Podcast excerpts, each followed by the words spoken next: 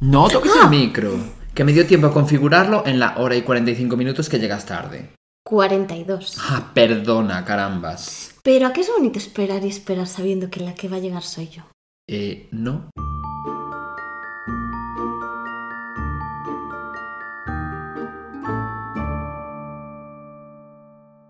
Muy buenas, yo soy Yayo Y yo soy Coral, y estáis escuchando Sofá, Manta y Crimen. un podcast creado por Coral y Yayo. Y grabado por Coral y Yayo. Y no nos olvidemos de nuestros guionistas Coral y Yayo. Cierto, cierto, cierto. Y de nuestros talentosos directores, Coral y Yayo. Y aunque muchas veces no se hable de su labor, nosotros también queremos agradecer el trabajo de nuestros editores Coral y Yayo. Bueno, y ya, que luego nuestros redactores Coral y Yayo se, se enfadan con nosotros porque decimos que nos enrollamos muchísimo en las intros. Y luego le cuesta muchísimo más trabajo a nuestros managers Coral y Yayo buscarnos patrocinios. Sobre todo esos dos últimos, ¿eh? que están haciendo un trabajo buenísimo, oye, consiguiéndonos el total de cero colaboraciones. Bueno, como te gusta quejarte. ya, es que la verdad... Bueno, en fin, y empecemos ya, que además me toca empezar a mí. Pues sí. Pues allá voy, porque además mi caso de hoy eh, podría ser perfectamente mm, parte del especial de Halloween de la semana pasada. ¿Por qué? ¿Qué pasa? ¿Qué nos traes? A ver, es que ya te lo explicaré mejor, porque si no voy a hacer un spoiler. Pero bueno, allá vamos. Vale. Mi protagonista, mi main Tu character. protagonista, vale. Sí, sí, porque esto es una película, o, o más heavy que una película, A ver. te lo juro. Miedo. Se llama Annelies Mitchell, si es que se pronuncia así, que yo de alemán solo sé decir uno, dos, tres y mierda. Ah, ¿sabes decir todo eso? Sí, eins, zwei, drei y scheiße. Bueno, eh, si hay alemanes en la sala, lo siento. Pero- eh, y todo esto lo sé, por supuestísimo, por Lady Gaga. No, o sea, no por otra cosa. No te vayas a pensar que yo ahora de repente he dado clases de alemán. Pero vamos a fingir que se pronuncia como yo lo he pronunciado. Es decir, Annelies, porque yo es como lo voy a pronunciar a partir de, todo, o sea, a partir de ahora. Quiero decir, todo el capítulo va a ser así. Así Vale. que, si nos gusta, yo lo siento muchísimo. Bueno, esta chiquita nació en 1952 en un pueblo random de Baviera que no pienso atreverme a pronunciar y que de aquellas pertenecía a la Alemania occidental, en lo que evidentemente hoy en día sería Alemania, pero bueno, que de aquellas era cuando estaba dividida Alemania y todo el rollo, ¿no? Eh, la familia de Annelies era mazo, pero mazo de católica. Otra vez, ya, ya lo sé, otra vez venga people católica mi historia, sin ser nada de eso yo, pero bueno, chica, ¿yo qué quieres que le haga? Te encanta. Me encanta, me encanta ser Íñigo Quintero. Sí. Bueno, en este caso la más religiosa de la familia era sobre todo la madre, que además era bastante estricta. O sea que ya empezamos ya con los mommy issues o daddy issues, con cosas, con issues en general. Annelies, por lo que estuve leyendo, era muy, pero muy, muy, muy creyente. O sea, para que nos entendamos, estamos hablando de niveles por encima de María Pombo. Es más, por encima de Tamara Falcó, me atrevería a decir. Quiero decirte. Pero bueno, continúo. Parece ser que a los 17 años, es decir, en 1969, Annelies desarrolló una epilepsia, y lo pongo entrecomillado porque esto no está muy claro. Aunque ya digo, porque este dato mm, nunca fue realmente confirmado. Quiero decir, en esa época se inventaban un poco los diagnósticos relacionados con la, con la salud mental en general. Rollo como eh, cuando diagnosticaban de histeria a una mujer eh, por tener lo que hoy en día diagnosticaríamos como ansiedad y le daban eh, de tratamiento, la, o sea, la masturbaban en la consulta médica como parte del tratamiento para que se relajara. Ay, Dios, no, yo eso no lo sabía. Pues sí, sí lo hacían. De hecho, sí se inventó como el, el dildo. ¿Sabes? O sea, lo inventó un médico para hacer ese tipo de cosas en su consulta. O sea, era muy heavy. Pero bueno. Socorro. El ca- por eso te quiero decir que vete a saber lo que tenía la chavala y decía, no, no, esa tiene epilepsia. ¿Sabes? Como cuando, Sí. yo qué sé, hacían lobotomías e historias. así. Ya, ya te entiendo. En fin, el caso es que em, en este sentido dijeron que esta chica tenía epilepsia, pero ya digo, ese diagnóstico no se sabe si es erróneo o no. De hecho, después de que le dijeran que tenía epilepsia, desarrolló una fuerte depresión y tuvo que ser ingresada bastante tiempo en un hospital psiquiátrico y posponer sus estudios hasta haberse recuperado. Pero bueno, guay, eh, que quiero decirte, ella consiguió terminar sus estudios universitarios y todo con normalidad. Vale, vale, o sea, no le influye para eso. Exacto. Pero bueno, la cosa es que antes quise aclarar lo de que estaba cogido con pinzas, lo de la epilepsia, porque a pesar de que la trataron y tal, Annelies seguía sufriendo episodios de epilepsia constantemente y no se los lograban controlar. Y Pero- tenía además cambios de humor y depresiones constantes. La epilepsia es cíclica, ¿no? Sí, pero por ejemplo, cuando ella le daba un episodio, mm, le ponía medicación para cortar ese episodio de epilepsia en ese momento y, y no se le frenaba. Cosa mm, como extraña. Normalmente, si alguien tiene un episodio de epilepsia, tú le pinchas lo que sea, un antiepiléptico y frena, ¿sabes? Pero esta chica no. Vale, Entonces era vale, un poco vale. raro. Y bueno, la cosa es que su estado mental y su estado físico empeoraron tanto que en un momento dado, eh, tanto ella como la familia empezaron a pensar que su enfermedad eh, no era en realidad epilepsia, sino lo que estaba provocando eso eran unos poderes malignos. O sea, en vez de pensar que el diagnóstico es erróneo, piensas en poderes, vale. Exactamente. Pues. No, no, sí, pues to- todo esto, todo este caso va de ese rollo, de gente un poco eh, piruleta, para que nos entendamos. Vale. Y bueno, a partir de aquí, esto que te voy a contar bien podría ser el argumento de una hipotética octava temporada de Sabrina Cosas de Brujas o Sabrina... eh, espérate que lo tengo por aquí apuntado. Sabrina, una bruja adolescente, si nos estás escuchando desde LATAM. Que ahora, eh, como tenemos un mogollón de audiencia de repente en Argentina y en México, pues un saludito. Yo, por si acaso, eh, pongo los nombres de las series para todo el mundo. A mí me encantaba Sabrina Cosas de Brujas. Y Era- su gato Salem. Qué magia de serie, por favor, nunca mejor dicho. Pero ya es de ancianos. Ya, porque, porque lo somos. Ya. Bueno, no importa. Algún día eh, volverá a Netflix y la gente se viciará. La gente de la generación Z. Qué gran Bueno. época. Annelies empezó a ver todo el rato lo que ella llamaba caras malignas, entre comillas, en los rostros de la gente, hasta tal punto que fue dos veces a misa a pedir que le hicieran un exorcismo para quitarle el demonio que supuestamente llevaba dentro. Pero obviamente, por lo que sea, la iglesia rechazó su petición, porque a ver, hasta a ellos les parecía demasiado cucú. Ya, hasta a ellos les parecía muy delusional por su parte. Efectivamente. Y como la chica no conseguía mejorar, le empezaron a recetar mogollón de medicación psiquiátrica, toda orientada al tratamiento de psicosis, de esquizofrenia e incluso carbamazepina, que bueno, eh, para quien no lo sepa, que supongo que es todo el mundo, es un estabilizador emocional. Por eso te digo que lo de la epilepsia estaba cogido con pinzas, porque si no, no necesitas un antipsicótico, ni medicación para la esquizofrenia, ni nada de eso. Ya, Lo que no. pasa es que luego se darían cuenta más adelante. A ver, sí, pero yo antes de pensar que es magia, pienso en un diagnóstico equivocado. No, sí, por supuestísimo. No, pero ellos seguían convencidos que, que no, ¿eh? Quiero decir, los médicos pensaron que no, era, que no era epilepsia y que era otra movida. Pero ellos, no, no, era el demonio, era, era, era Jesucristo, que se le había metido en el cuerpo, Vale, ¿sabes? pues nada, Jesucristo nuestro Señor. Bueno, pero Annelies, eh, que no sé si la llamé en algún momento Annalise, pero seguro que sí, porque todo el rato me pasaba cuando estaba como ensayando este caso. Así que lo siento. Como nos gusta cambiar los nombres, como yo cuando le llamaba Cassie a Casey en dos capítulos diferentes. En dos. Bueno, Annelies no conseguía mejorar, así que de repente sus padres fueron a su iglesia de confianza a pedir que le hicieran un exorcismo, porque al parecer pues estaban un poco hasta el coño de que la niña pareciese el muñeco de Chucky todo el rato. Y la movida es que todos los párrocos a los que les preguntaron rechazaron el hacerle el exorcismo a, a Annelies, porque, bueno, pues por lo que sea no cumplía criterios de la iglesia para estar poseída. Que sí, si tienes la duda razonable, efectivamente parece ser que existe una lista de cosis que hacer para identificar a una persona poseída por parte de la iglesia. Pero bueno, ya te contaré más adelante eh, cuáles son esas cosas. Me parece muy interesante. Mm, Sí, porque además yo creo que tú cumples algún criterio, como por ejemplo el de hablar un idioma inventado. Perdón. bueno, a todo esto aparece en escena un cura que se llama Luis Alt, como la tecla de Windows, ¿sabes? Que era bastante prestigioso en el mundillo de los exorcistas. Sí, es que esta frase tiene algún tipo de sentido. Ay, de trabajo, exorcista. y además prestigioso exorcista. Bueno, Bueno, este señor conoció a Annelies en 1973 y se convenció de que tenía síntomas de, de, estar poseída.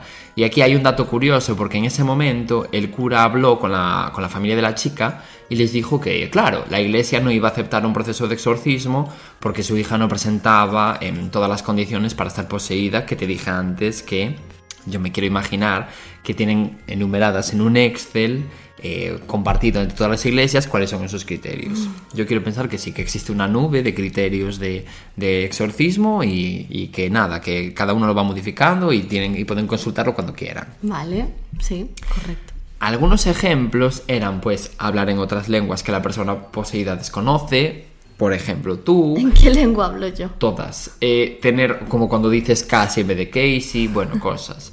Eh, o cuando dices girl en vez de girl, bueno, tus cositas. Tener una fuerza descomunal o temer imágenes religiosas o que le den directamente asco. Estas eran como uno de los, algunos de los criterios de estás poseída, niña. Vale. Y dije que era un dato curioso eh, antes, eh, porque los padres de Annelies le contaron todo esto a la chavala. Y, y, claro, qué casualidad que pocos días después empezó a presentar todos estos síntomas. Pero te hablo de dos días después, me refiero, no rollo eh, dos años y medio después. No, no, no, literalmente como... Mira, niñas, eh, es que no me gusta el color azul y de repente, ¡buah! Solo veo azul. ¿Sabes lo que te quiero decir? Pues Sí. dos días después. Como cuando estás enfermo y tu madre te dice, no, pero no tienes fiebre. Y tú, sí, sí, que me noto que estoy caliente. Eh, y poniéndote la... Sí, solo que en este caso ella se lo creía, ¿sabes? Rollo a lo. No estarás con algo de fiebre, es que parece que tienes fiebre. Y ella, "Ah, pues ahora que lo dices, sí que tengo fiebre, ¿sabes? Como en ese Sí. plan. En plan, mira, no, no hablarás un lenguaje desconocido, Annelies. Y ella, pues ahora que lo dices, ¿sabes? A veces hablo hebreo. Claro, pues en ese plan. Eh, y bueno, hoy en día, analizando este caso, se sospecha que esto ocurrió por sugestión, evidentemente. Ya. Pero bueno, el caso es que con estas nuevas pruebas, Luis Alt consiguió la autorización de la iglesia para hacer un exorcismo. Y, obviamente, se lo realizaron. Duró su poquito de 10 horas. Y por lo que sea, no salió bien, no funcionó. Sorpresa para, para absolutamente nadie. ¿Y qué te crees que pasó aquí? ¿Que pararon? No, no, llegaron a la conclusión de que no había funcionado el exorcismo por la medicación para la esquizofrenia que tomaba Annelies. Ah, Entonces, pues les pareció planazo suspenderle toda la medicación que tomaba la chica, toda. Una persona que supuestamente estaba tratada por una psicosis, esquizofrenia y demás, quiero decirte. Y después de esto, eh, le consiguieron practicar eh, varios exorcismos, durante, o sea, pero bastantes, ¿eh? Durante todo un año.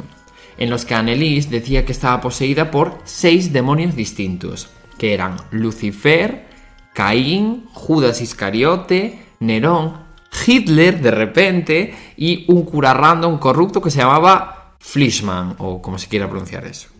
Bueno, pues los escogió todos, tipo los cromos del Panini. Ah, eh, es que absolutamente. Además, se arrodillaba de media unas 600 veces al día. Madre mía. 600, que se dice pronto, tú intenta arrodillarte 600 veces en un mismo día.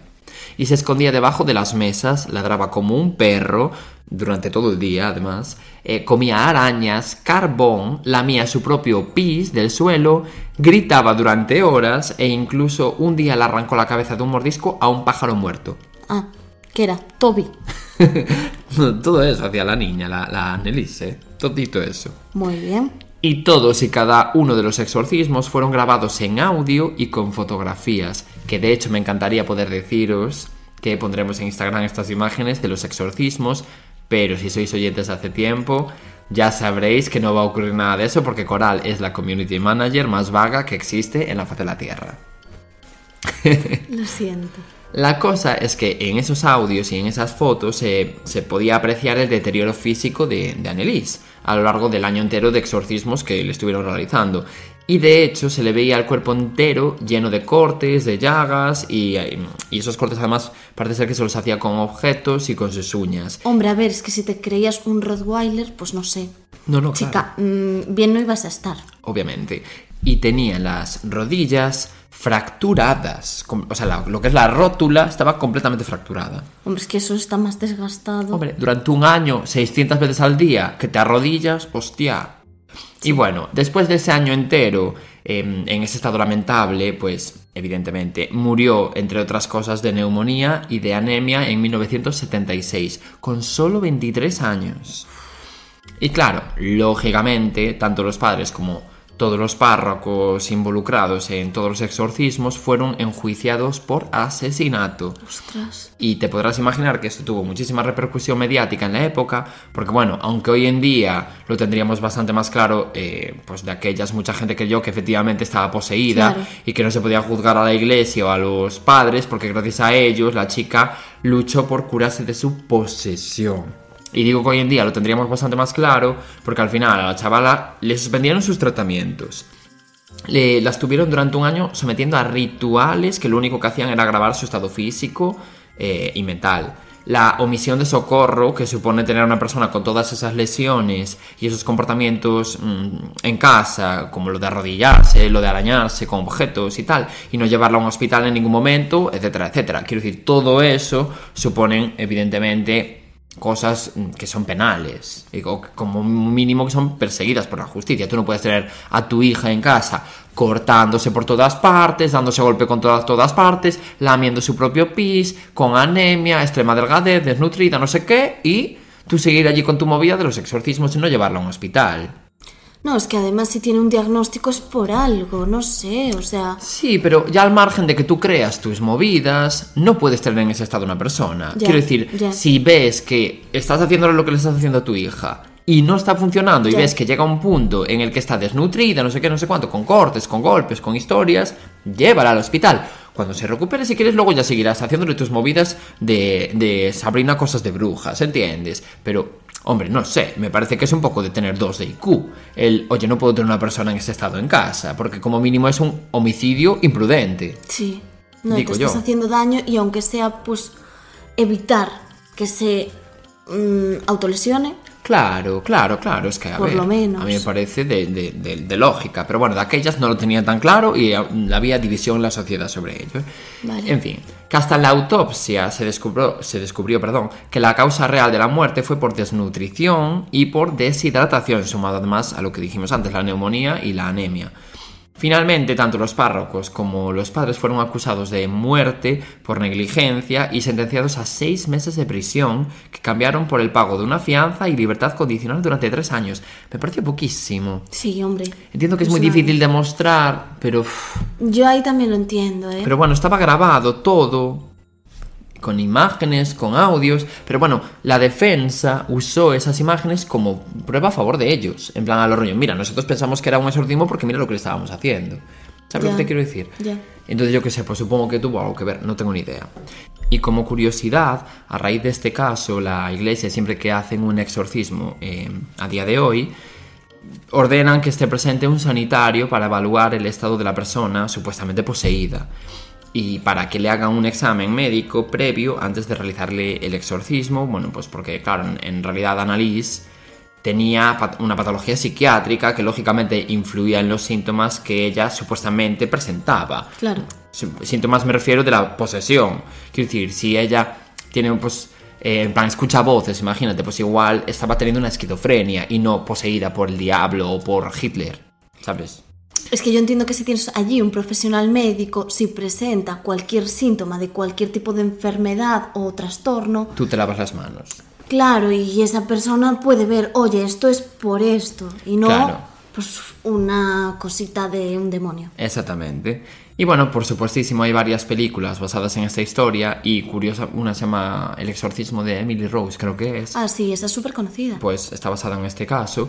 Y curiosamente, hasta el día de hoy, este se considera el exorcismo mejor documentado de la historia. Y los registros de las grabaciones y fotos se han hecho públicos, quiero decir, no están ocultos. O sea, cualquiera puede encontrarlos en, en internet si quiere quedarse traumatizado de por vida. Sí, yo no, yo no quiero. No, no, yo no los busqué, no quiero, no quiero escucharlos. Porque parece ser que en los audios ella se pone, pues eso, Chucky perdida, ¿sabes? Yo pasando de escuchar todo ese percal. Pobre chica, la verdad. Ya. Porque estabas, o sea, tenías una enfermedad en realidad. Evidentemente. Y, o sea, tenías una patología psiquiátrica, la que fuese. Y tus padres, pues eso, pensando que tienes a Hitler dentro. O a- al cura ese aleatorio que, ¿sabes? Que era, bueno, no sé, yo flipo, el corrupto ese. No, Es que cero sentido. Y bueno, hasta aquí mi caso. Así que, cuando quieras, es todo tuyo. Me ha dejado traumada. vale, pues yo voy a empezar a hablar de mi caso. Bueno, pues cuando quieras. Vale, os pongo antecedentes. Este es un caso bastante conocido, especialmente por lo misterioso del mismo. Y bueno, por fin lo he traído porque llevaba mucho tiempo queriendo prepararlo, pero le cambiaba el nombre al protagonista y no me acordaba bien. bueno, pues cero sorpresas por tu Como parte. me gusta hacer. Bueno, para los que lo conocéis, sabéis que es heavy. Y para los que no, vais a flipar. O sea, siempre digo vais a flipar, pero es que vais a flipar mucho. Me prepararé para la caída de coño. Sí. Bueno, comencemos. Este caso se sitúa en Nueva York, en un barrio residencial, y ocurrió el 15 de noviembre, estamos en noviembre, Ah, del 2004. vale. Bien.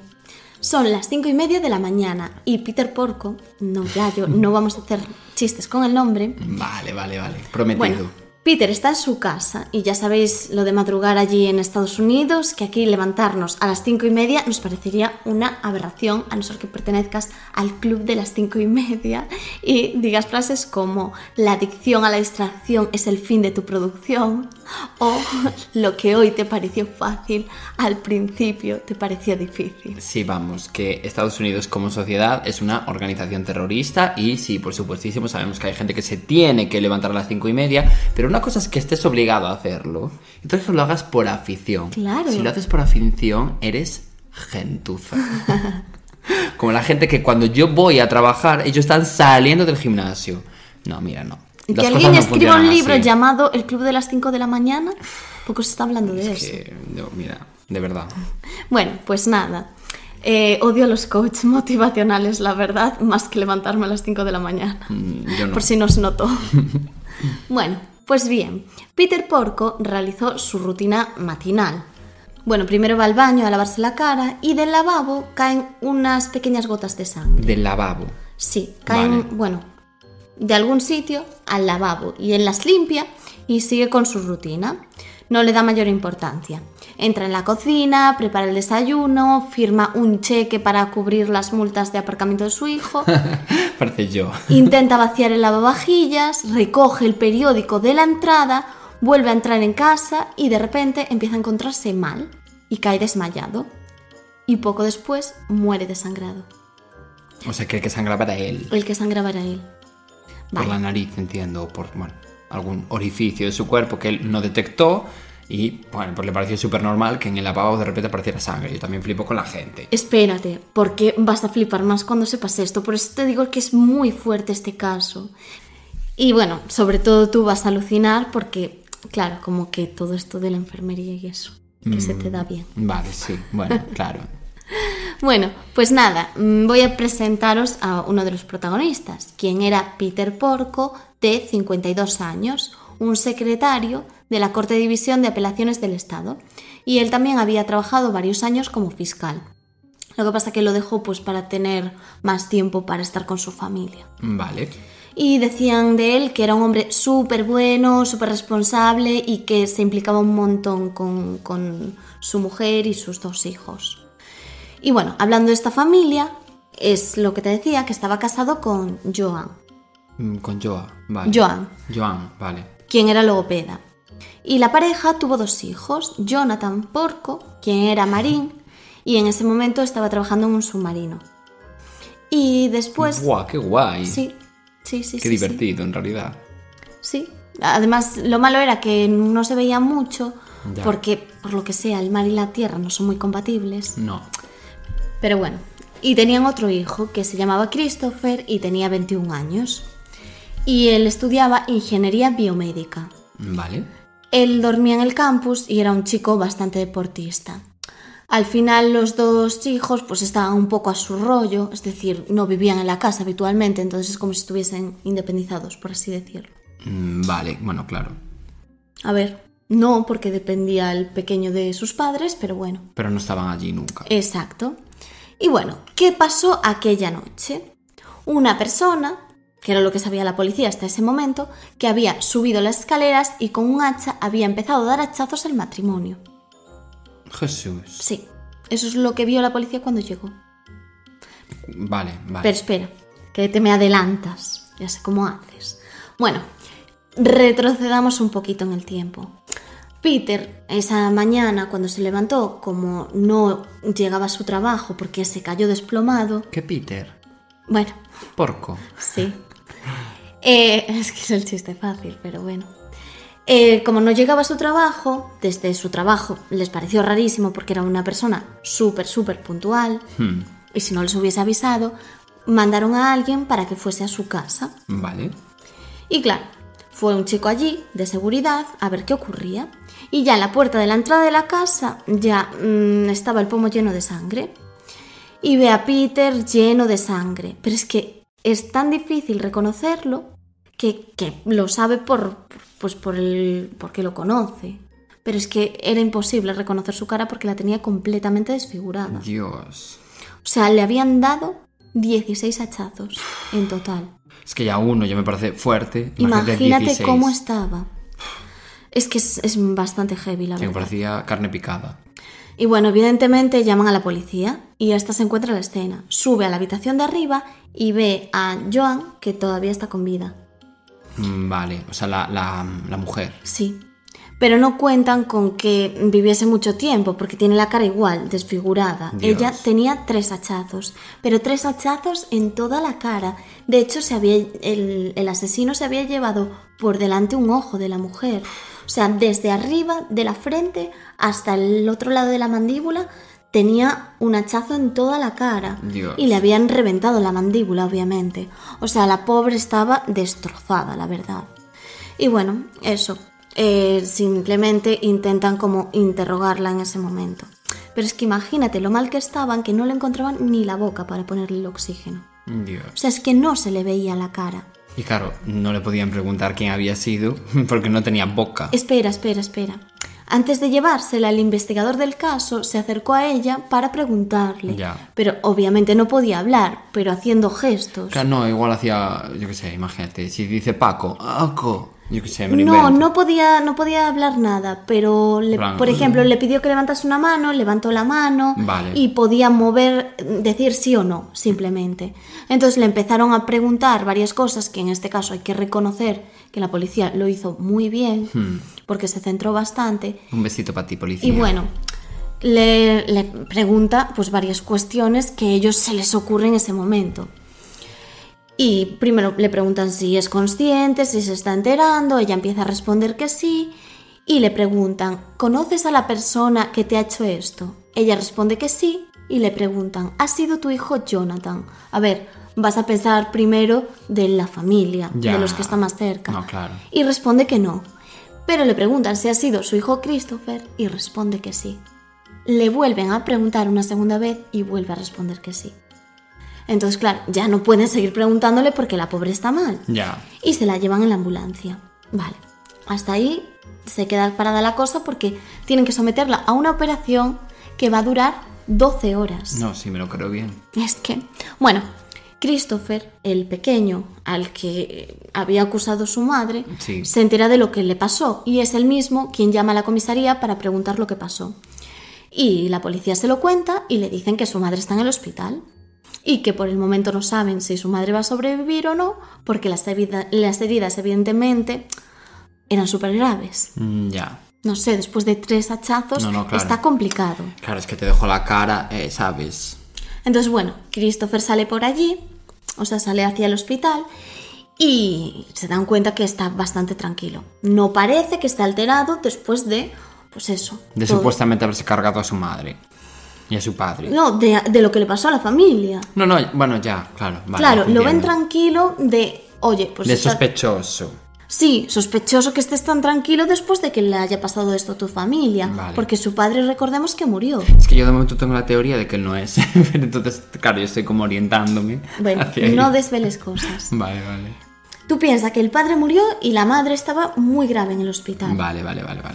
Bueno, por ahora la policía espera y no le comenta nada de lo que ha dicho su madre, pues para ir viendo lo que pasa y le interrogan un poco. Le preguntan primero por su coartada, por donde estaba en ese momento. Y él cuenta que la noche de los hechos se la pasó en la residencia donde vivía.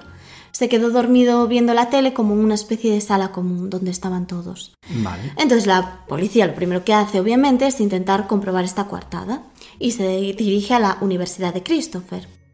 Y allí los compañeros le cuentan que a pesar de que Christopher es multimillonario, es un chico muy humilde.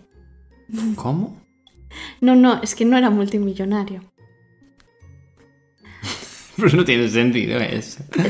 Fingía que era multimillonario. Sí. Ah. Como Le que le gustaba fingir Que era sí. multimillonario. Jo, a mí también me gusta fingirlo, la verdad, me porque me encantaría que ocurriese. Pero se nos nota demasiado que no. claro, la pobreza me hace toc toc, ¿entiendes? Claro. Y la gente me lo ve en la cara.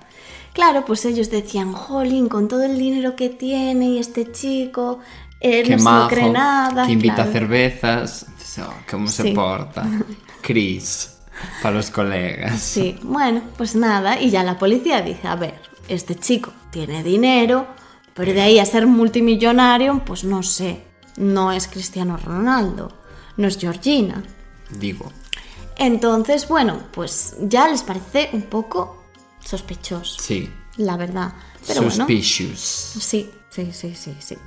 Y a ver, a lo mejor se creyó multimillonario con- cuando en lugar de comprarse chocolate de la marca Auchan, se compró pues el de la marca Nestlé. A ver. Que todo puede ser, que, que haya habido una confusión ahí en el medio. Yo en mi primer sueldo, que cobré el sueldo mínimo interprofesional, me creía multimillonario. Pero que claro, cuando partes de cero, entiéndeme. Exacto. Cuando pasas a dejar de comer pan con pan y comes pan con nocilla, pues de repente dices tú, vaya manjar. Absolutamente, absolutamente. Sí, entonces bueno, a saber. Yo no lo juzgo. El caso es que ya les pareció un poco raro todo esto, porque a ver, no sé, es extraño, vivían bien, pero sin más.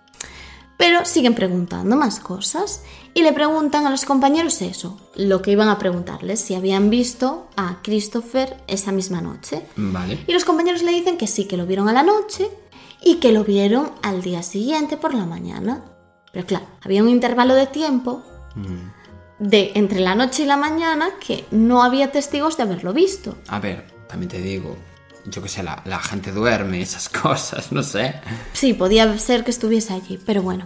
A ver, se supone que estaba en una sala común con más gente. Ya, ya, ya, ya. Pero yo qué sé, pues a lo mejor justo fue al baño. Mm, ya. Pero bueno, siguen investigando y empiezan con la autopsia del cuerpo del padre. Bueno, vieron que el cuerpo le había destrozado la cabeza. Pero ¿qué pasa? Que esto le había afectado al neocortes, o sea, el, el área que se encarga del razonamiento, o sea, el, el hachazo. Pero eso le había llegado hasta, hasta ahí. Pero no le había llegado al paleocortes, o sea, como que es un área más interna que se encarga como de las rutinas que haces diariamente. Entonces, como esa área no estaba dañada, él sí podía seguir haciendo las acciones que, que hacía todos los días. O sea, él estaba ¿Pero de quién estamos hablando? de Peter. Él estaba Vale. destrozado. El Pero padre estaba, de no- Christopher. no, estaba muerto. Claro, estaba muerto, pero date cuenta de que antes de morir, él estaba haciendo su rutina diaria. Coger el periódico, lavarse en el... Sí, sí, sí, ya. Pero Todo eso lo con el hizo. hachazo ya en la cara. Claro. Jesús. Claro, cuando él cayó al suelo desplomado fue porque se desangró Ya. después de un rato. Pero Vale, lo del lavabo y todo eso de que... ¡Buah! Él se levantó de su cama, hizo todas esas tareas como un día normal de su vida. Como si no tuviesen clavado 15 Exacto, veces un hacha en la cara. Qué fuerte. Bueno, imagínate un vecino que lo ve. Que yo me Y, planteo... y que, y se encuentra al Demogorgon ahí, con, ¿sabes? con toda la cara Sí, abierta. Sí, sí, sí, porque es que no se le reconocía, por eso te lo, te lo recalqué. Y es muy fuerte, porque yo me lo imagino en el lavabo mirándose al espejo y claro, es que ni siquiera te... Es no, es que igual, ni, es que igual no, no tenía ni ojos para no- verse. No eres consciente, pero... Claro. No, qué heavy, qué claro, heavy, qué heavy. Estás delante y a lo mejor lo que haces en tu día a día es mirarte y, y claro, no, no, no sé cómo puede funcionar así. Me parece muy heavy. Ya. Me parece un caso muy, muy fuerte, sobre todo por eso, porque actuaste, Como si fuera eh, de forma robótica. sí. Vale. Bueno, y siguen investigando y no encuentran ninguna huella en el hacha.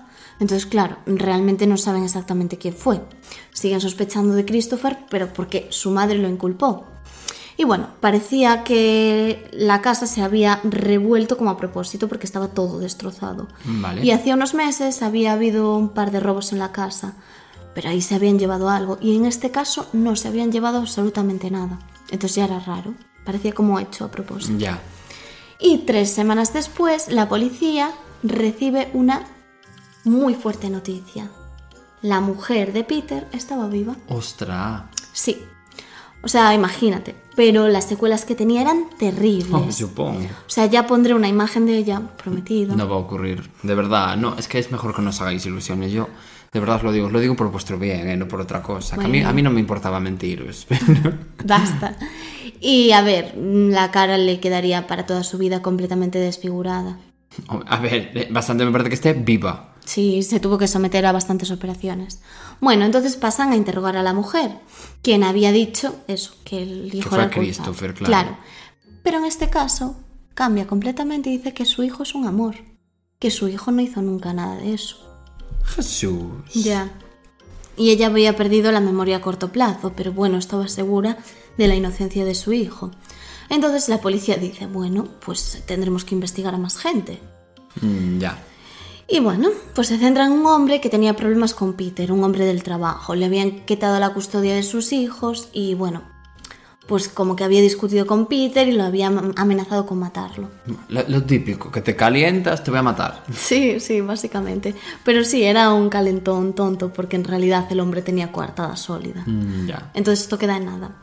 Bueno, O más sea, simplemente era un gilipollas. Sí, sí, básicamente. Bueno. Era un tontito. Bueno, la casa de los Porco tenía una alarma que se desactivaba con un... Es que la casa de los porcos, de verdad, me lo pones muy difícil.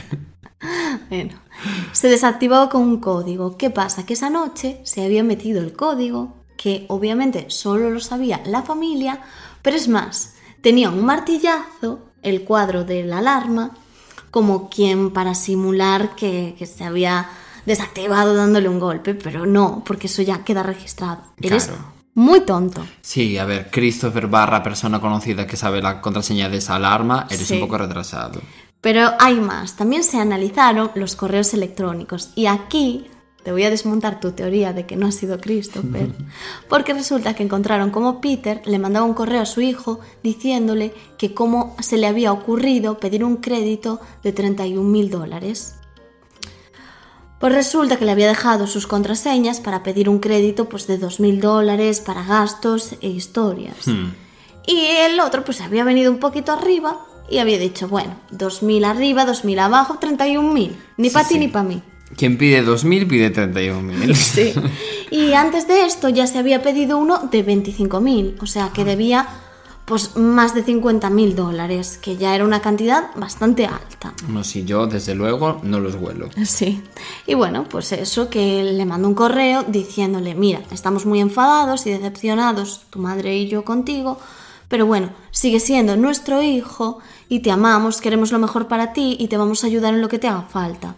Y queremos que vengas a casa y nos expliques lo que está pasando porque te vamos a ayudar en todo lo posible para que tengas una buena vida. Mm, Vale. O sea que Peter en realidad era un ser de luz. Mm, porque en lugar de enfadarse y montarle el pollo de su vida, pues fue comprensivo y dijo, Jolín, algo te pasa para todo esto. De hecho, su madre también le había mandado varios correos un poco diciéndole lo mismo. Mm, ya. En plan, algo te pasa porque no es normal que Sí, en necesites plan, tanto dinero. eres ludópata de repente, pues mm, te ayudaremos. A ver, yo ya me suponía de todas formas que Peter mm, no era una persona que se mereciese 16 hachazos en la cara, entiéndeme. No, pero es que encima era un hombre maravilloso, Ya. que es lo que fastidia más.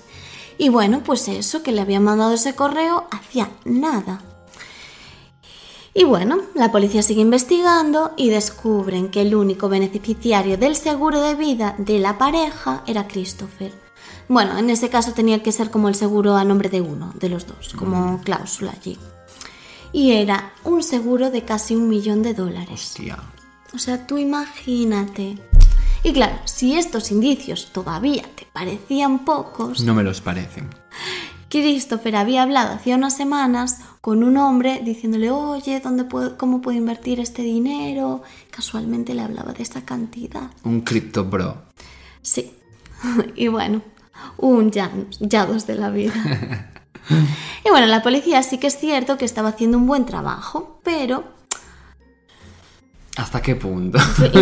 Claro, porque aún no tenían realmente a la persona. Ellos sospechaban de Christopher, pero no sabían nada. Y volvieron a investigarlo otra vez para conseguir alguna prueba más, porque, a ver, por ahora solo tenían sospechas. Claras, pero sospechas.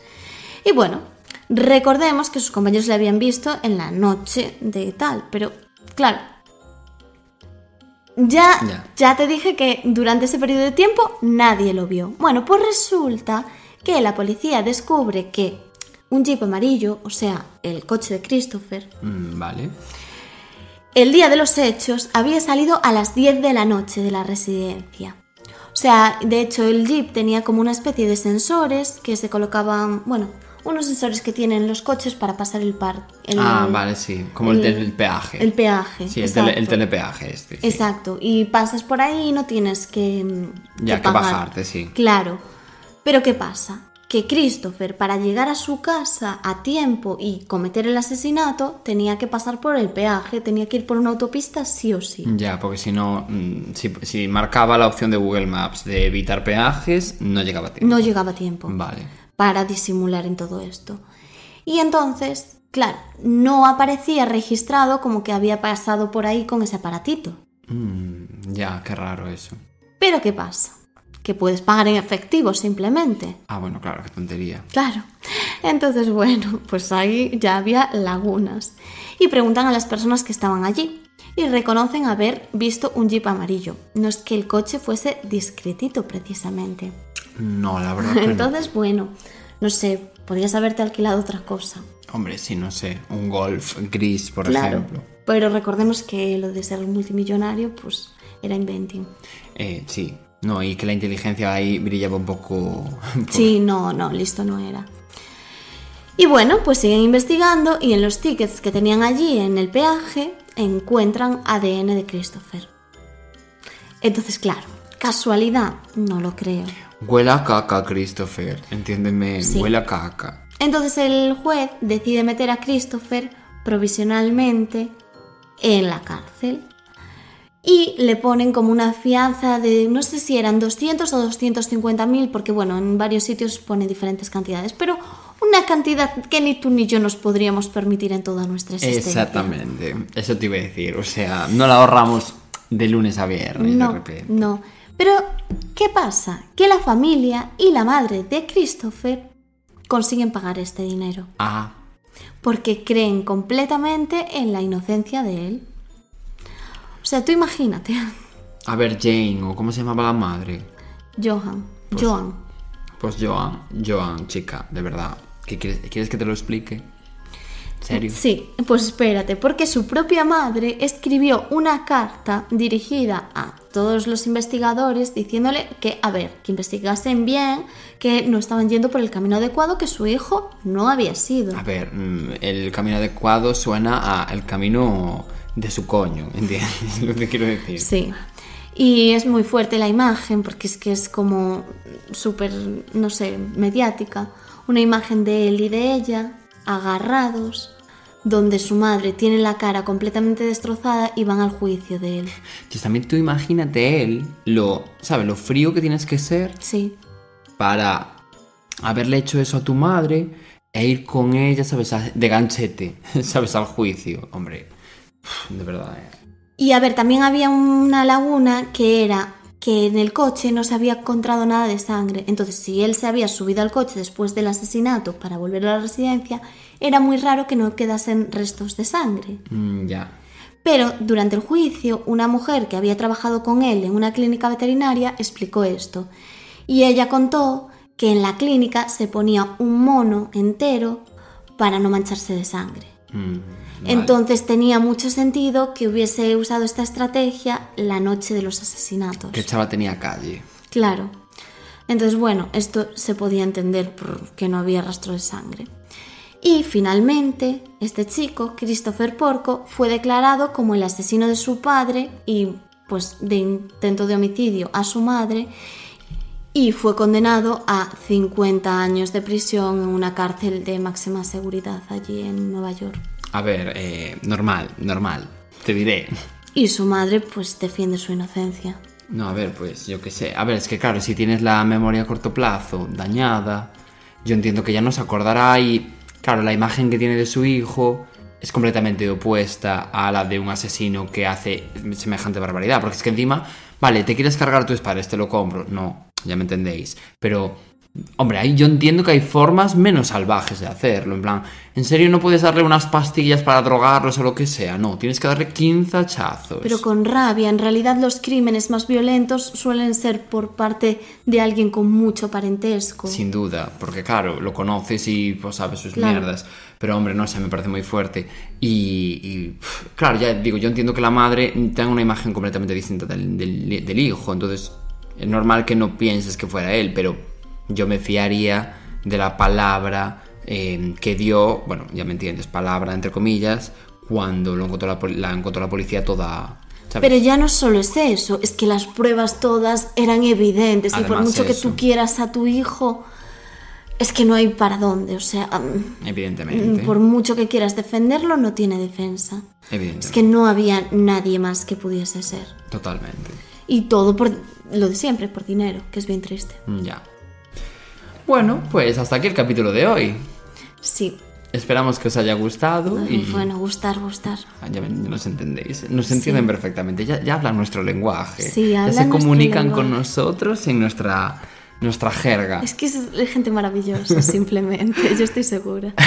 Y bueno, seguidnos como siempre en Spotify, en Nuestra plataforma Instagram. favorita del mundo. Sí, no, no, un besito para vosotros Spotify, para Sí. dar podcaster y todo eso. Y, nada, nos vemos la semana que viene. Chao. Chao, gracias por escuchar.